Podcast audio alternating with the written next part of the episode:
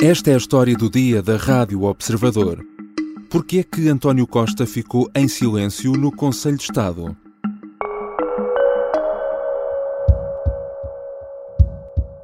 Bem, eu, eu costumo ser o meu estado de espírito na vida e não tenho nenhum motivo para não ter, para perder esse sorriso pelo Conselho. Eu estou, felizmente, estou vivo com uma grande tranquilidade. As pessoas, aliás, na rua, uma das coisas que me costumam é dizer, olha, nunca perca esse sorriso. Não se sabe se António Costa chegou a sorrir durante as duas horas e meia em que durou a reunião do Conselho de Estado, mas uma coisa é certa: não falou. 47 dias depois de ter sido interrompido, o encontro foi retomado para terminar a análise da situação política, económica e social do país. Isto depois de meses de tensão entre o Presidente da República e o Primeiro-Ministro. Que leitura fazer do silêncio de António Costa?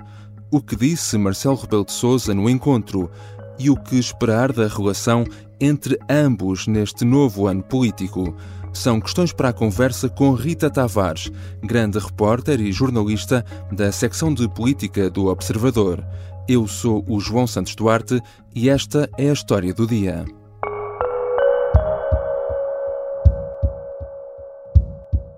Olá, Rita, bem-vinda. Olá, João. Uh, Rita, na verdade, esta foi a continuação de uma reunião uh, que tinha sido interrompida há mais de um mês. Isto é comum? Uh, Recorda-nos o que aconteceu nessa altura.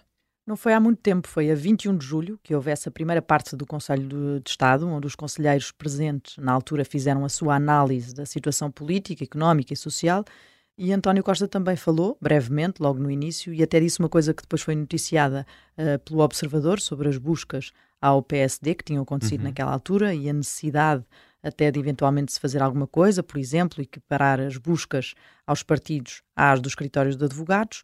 Um, António Costa ia essa noite para a Nova Zelândia para assistir ao primeiro jogo da seleção de futebol feminino e como a reunião já ia longa e o tempo disponível também já não era muito, Marcelo acabou por preferir fazer uma segunda ronda onde uh, concluiria a reunião e foi isso que aconteceu esta terça-feira. Não é que seja uh, muito surpreendente, mas a nota oficial que saiu deste Conselho de Estado não diz quase nada, não é? É pouco mais do que uma nota de agenda cumprida. Sim, e é, até, até é curioso porque uh, demorou quase uma hora hum. a, a, a, ser publicada, o que lá no Palácio de Belém, onde esperávamos uh, e onde estávamos à espera que a reunião terminasse e depois que essa nota surgisse, isso tudo pareceu uma eternidade.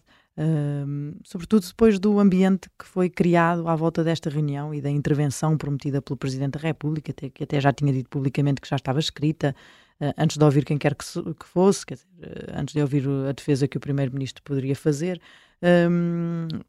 acabou por sair esta nota, que foi uma nota lacónica, e que a dada altura até uh, nós jornalistas que estávamos à espera até esperámos se calhar vem alguma coisa uh, um hum. bocadinho mais uh, estruturada e com mais conteúdo e, e, o Presidente até aproveita o texto para contar a sua versão de forma muito direta mas afinal não foi isso que aconteceu e era apenas uma nota para dizer que tinha sido concluída a análise, a tal análise iniciada na reunião anterior. Uhum. A frase final desta nota uh, diz: Foi ainda assinalado o compromisso de Portugal uh, no processo de integração da Ucrânia na União Europeia e na NATO.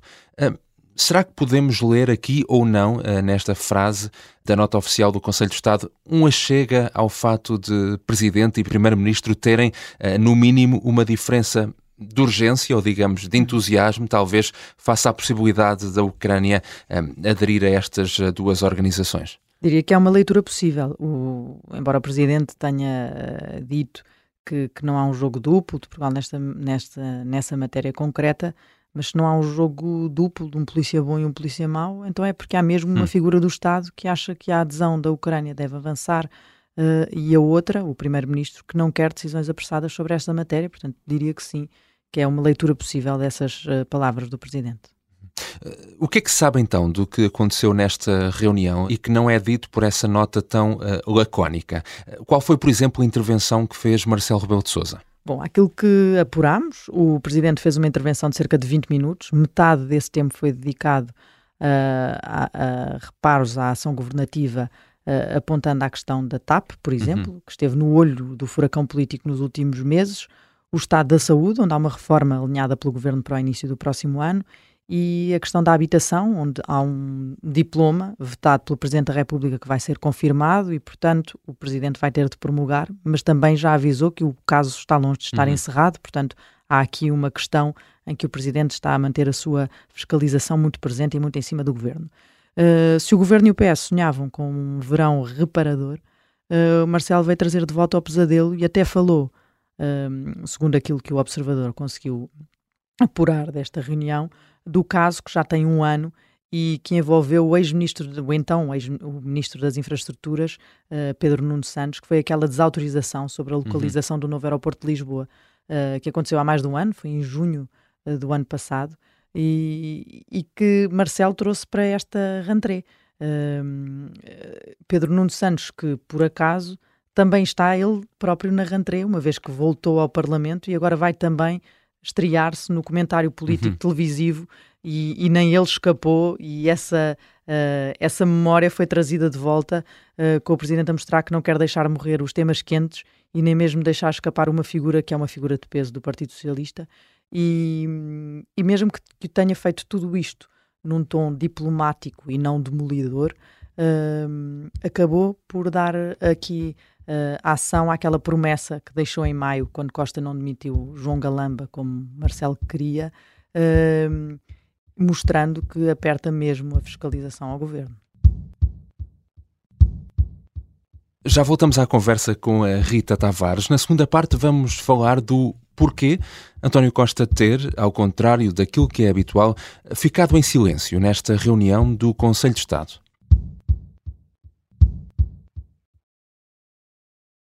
Estamos de regresso à conversa com Rita Tavares. Em julho, uh, António Costa não falou na primeira parte da reunião do Conselho de Estado, como, aliás, uh, explicava o Presidente da República nestas declarações antes da reunião. O Primeiro-Ministro inicia com uma breve intervenção, mas ali o Primeiro-Ministro tinha acabado de falar no Parlamento nesse dia sobre o mesmo tema. E depois conclui porque houve as várias uh, intervenções e se o quiser fazer, normalmente quer, intervém. Não é forçoso que intervenha, mas naturalmente, se quiser intervir, tem direito ao uso da palavra. Ora, Marcelo Rebelo de Sousa lembrava, antes do encontro com os seus conselheiros, eh, que o Primeiro-Ministro tem sempre a prerrogativa de intervir, mas isso não chegou a acontecer desta vez, certo? Foi isso mesmo, o Primeiro-Ministro intervém sempre, mas desta vez optou pelo silêncio uh, hum. ou quase pelo silêncio, o que até terá surpreendido o próprio Presidente da República. Uh, só furou uh, esse silêncio num único tema, a Ucrânia, e, e, sobre isso, depois de questionado sobre se tinha alguma coisa a dizer, Costa disse que tem informado o Presidente da República sobre tudo e que nada tinha a acrescentar. Portanto, a frase acaba por tornar ruidoso o silêncio do Primeiro-Ministro, na medida em que mostra como isto era mesmo calculado, foi mesmo pensado, ele não queria mesmo dizer praticamente nada uh, numa reunião, que era uma reunião um, eh, sobre a qual foi criado muito ambiente e muita expectativa relativamente àquilo que poderia ser dito lá uh, pelo, pelo Presidente da República e não o disse nem num tema onde o país e os órgãos de soberania estão alinhados no essencial. O silêncio às vezes diz muita coisa e aqui o, o Primeiro-Ministro parece ter tentado desvalorizar as críticas uh, que lhe tinham sido feitas na, na, reunião anterior e até aquelas que foram deixadas hoje, os reparos deixados uh, esta terça-feira pelo Presidente da República. Sabemos de facto que em julho foram várias as críticas feitas ao Primeiro-Ministro. Quem é que falou nessa altura para, para criticar a governação? Na altura chamámos-lhe o Grupo dos Cinco, hum. os cinco conselheiros que são de outra cor política, do, do, diferente da do atual governo, uh, são, a, a, são próximos do PSD e um deles do CDS, e que na última reunião tentaram contrariar uma versão mais benévola sobre o crescimento, de, o crescimento da economia que tem vindo do governo e do primeiro-ministro. Deste grupo fazem parte o ex-presidente da República Cavaco Silva, Luís Marques Mendes, António Lobo Xavier, Francisco Pinto Balsemão e Miguel Cadilho. Uh, foi até curioso no caso de Miguel Cadilho, porque se, se hum. Costa ficou em silêncio na reunião, parecia que até tinha muito para dizer. E sobre este assunto concreto, talvez, já que saiu da, da reunião à conversa de forma bastante intensa com uhum. Cadilho e, e, foi assim eh, por alguns minutos, até mesmo sair do Palácio do Belém, mesmo sair do, do, do edifício, e depois à porta uh, juntou até ali um quarteto pouco óbvio, que esteve longos minutos numa conversa também ela muito animada e muito intensa, um, com o Primeiro-Ministro, com o Presidente do PS, Carlos César, mas também a Provedora de Justiça, Maria Lúcia Amaral e ainda Francisco Pinto Balsemão. Há aqui uma questão curiosa, é que este Conselho de Estado decorreu precisamente na véspera de um acontecimento que, enfim, é visto como uma espécie de rentrée política do PS, a Academia Socialista, eh, que arranca esta quarta-feira em Évora. É uma coincidência ou o timing não foi inocente? Bom, Marcelo Rebelo de Sousa é conhecido por ser um calculista e dominar hum. bem os calendários. Ele se, sabe bem que a, que a Academia Socialista acontecia esta semana. Aliás, sabe tão bem que, uh, tal como o Observador noticiou na semana passada, se fez de convidado, tal como também aconteceu com a Universidade de Verão do PSD, mas os, os uh, socialistas não quiseram essa mistura hum. e ter um Presidente da República numa iniciativa partidária, portanto declinaram essa disponibilidade de Marcelo Rebelo de Sousa para estar nessa rentrée do, do seu partido. Portanto, diria que Marcelo, pelo menos, sabe que a Academia Socialista ia acontecer. Uh, com o Conselho de Estado marcado para esta altura e já suspeitava que Marcelo ressuscitasse temas que o PS queria uh, esquecer e deixar lá para trás apagados uh, por, por, um doce verão de visitas papais e de outros marasmos. Era certo que Marcelo marcaria sempre a rentrée, uh, aparecendo neste, nesta altura, a 5 de setembro, com um Conselho de Estado e que isso não seria bom para quem está no poder, já que o Presidente da República tinha prometido fiscalizar ativamente este, este mesmo governo. portanto, uhum. aqui um, e respondendo muito diretamente à tua pergunta, uh, se, se, se foi inocente, não parece. E o que é que achas que podemos agora esperar da relação uh, entre Marcelo Rebelo de Sousa e António Costa uh, neste novo ano político? Enfim, como é que poderão gerir esta tensão? Parece-me também que, de certa forma, nenhum dos dois ganhará em antagonizar demasiado o outro. É um, é um plano muito delicado e nós hum. já, já temos abordado em muitos momentos neste último ano, nestas histórias do dia. uh, uh, a história da política nacional mostra-nos como essa tensão entre o Palácio de Belém e o, Pala o Palacete de São Bento uh, nunca foi boa para, para, sobretudo para os governos. Cavaco Silva que o diga, quando teve Mário Soares como Presidente da República e as suas presidências abertas.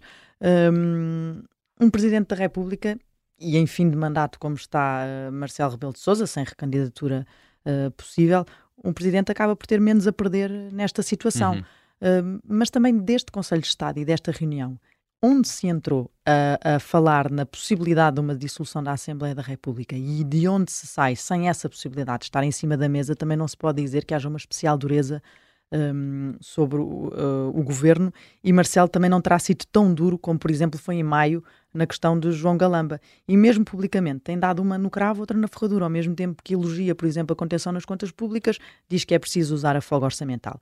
O que também mostra que não tem interesse em romper com o Primeiro-Ministro, com quem ainda tem, aliás, uma longa coabitação pela frente, Uh, se tudo correr pelos calendários que estão previstos, essa coabitação durará até 2026 e nessa altura uhum. até será Marcelo Rebelo de Sousa a sair primeiro. As presidenciais são em janeiro, as legislativas só lá para outubro desse ano. Olha, citando um autor a que António Costa tem uhum. recorrido muito, uh, há ainda muita estrada para andar. E para já, eh, neste ano, há aqui também um ponto que, que parece interessante. Eh, se Marcelo Rebelo de Sousa eh, aparecer demasiado como o antagonista de Costa, não correrá um pouco o risco de esvaziar o papel de Montenegro como líder da oposição? Não sei muito bem se esse risco será de Marcelo Rebelo hum. de Sousa ou se do próprio líder do, do PSD, já que é ele que acaba por ter o palco ocupado por um Presidente da República que tem uma presença muito intensa no espaço público e uma grande uhum. popularidade. Uh, pelo que esta poderá ser antes uma questão de difícil gestão, mas para Luís Montenegro, de facto. Uh, também há quem leia nisso, até no universo social-democrata, uma ação intencional de Marcelo Rebelo de Sousa uh, e, e, que as suas preferências são por outra liderança do PSD, que é o seu partido. exista ou não o objetivo nisso, este novo posicionamento de Marcelo pode mesmo fazer sombra ao líder da oposição uhum. e é possível que seja difícil, nesta altura, de mover uh, Marcelo desse papel que agora assumiu de forma tão clara. Olha, para acabar, vou, vou recorrer outra vez ao tal autor, já agora é Jorge Palma, uh, é quase como se tivesse duas almas em guerra. Uh, será que alguma vai ganhar? E com Jorge Palma terminamos hoje então a história do dia. Obrigado, Rita. Obrigada, João. Rita Tavares é grande repórter e jornalista da secção de política do Observador. Esta foi a história do dia. Neste episódio usamos ainda sons da RTP. Se gosta deste podcast, então não se esqueça de carregar em seguir na plataforma que habitualmente usa, seja o Spotify, o iTunes, o Google Podcasts ou outra. Dessa forma está sempre a par dos últimos programas e dos temas mais recentes. A sonoplastia é do Diogo Casinha, a música do genérico do João Ribeiro. Eu sou o João Santos Duarte. Até amanhã.